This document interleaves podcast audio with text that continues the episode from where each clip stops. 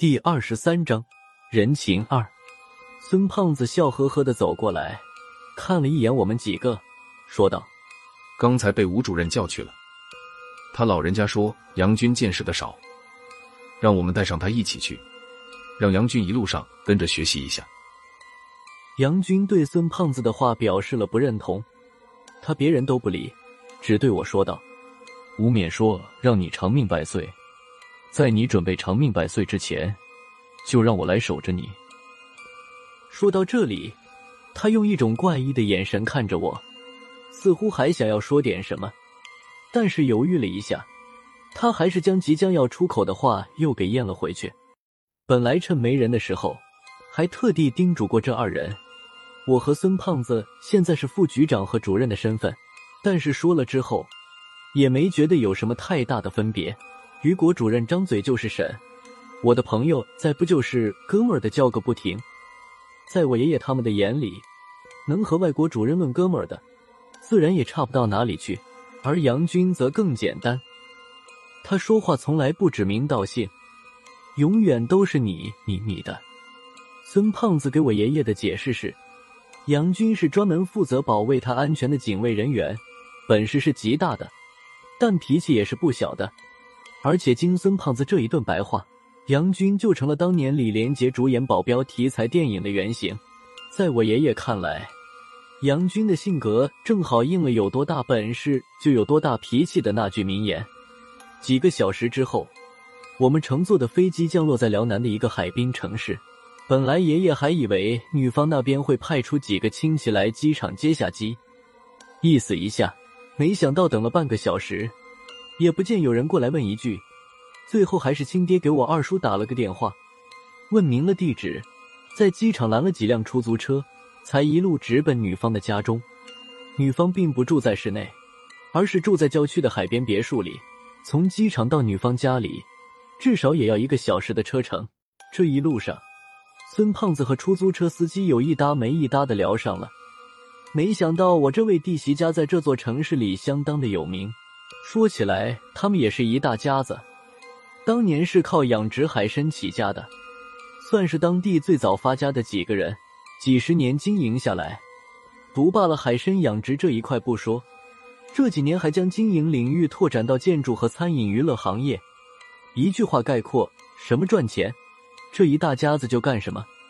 虽然有钱，风评却不太好。加上我弟妹这一大家子行事都极为高调。关于他们的传闻，这几年从来就没有断过。从几年前的霸占海场，到最近买地盖楼逼人搬迁，手段也下作了一点。断水断电不算，还天天三更半夜在人家门前窗后学鬼叫，当场吓死了一个有心脏病的老太太。死者家属到法院去告，因为没有直接证据，官司最后被拖了个不了了之。最近有关这一大家子的大事。就是老大家的独生女儿要娶女婿的事了。一路颠簸之后，出租车在靠近海边的一个别墅小区前停下。我们这辆车的司机刚才和孙胖子聊天的时候，已经把我们一行人的身份猜出来八九成。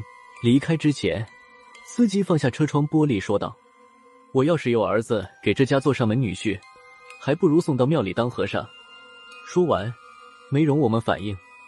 司机已经驾车绝尘而去，我爷爷这时脸色铁青，我亲爹在他身边陪着笑脸说道：“爹，别听他胡说，一个开出租的能知道什么？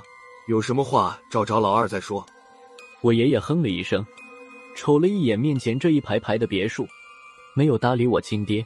我三叔在一旁打电话联系二叔出来接一下。就在这时，最前面的一栋别墅里走出来一拨人。他们走到小区门前的一辆汽车前停住，为首的一个领导模样的人站在车前，转身向身后的人寒暄了几句。后面两个像保姆一样的中年男女正忙着往汽车的后备箱里塞进几个大小不一的礼品盒。沈老二，你他妈的在干什么？我爷爷冲那两个正往后备箱里塞东西的男女大吼了一声。还没等众人明白是怎么回事，爷爷已经脱了鞋，朝那对男女扔了过去。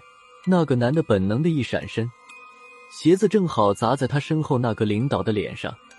也难怪我爷爷会生气。我这二叔和二婶早我们一个礼拜就到了这儿，本来说是过来帮忙婚礼的，现在却见到他俩干的竟然是打杂的活儿。我弟弟入赘倒插门，已经让爷爷没脸在老家见人了。刚才下飞机没人接机也就算了，现在再看到这一幕，顿时就爆发了。对面的人当场就怒了。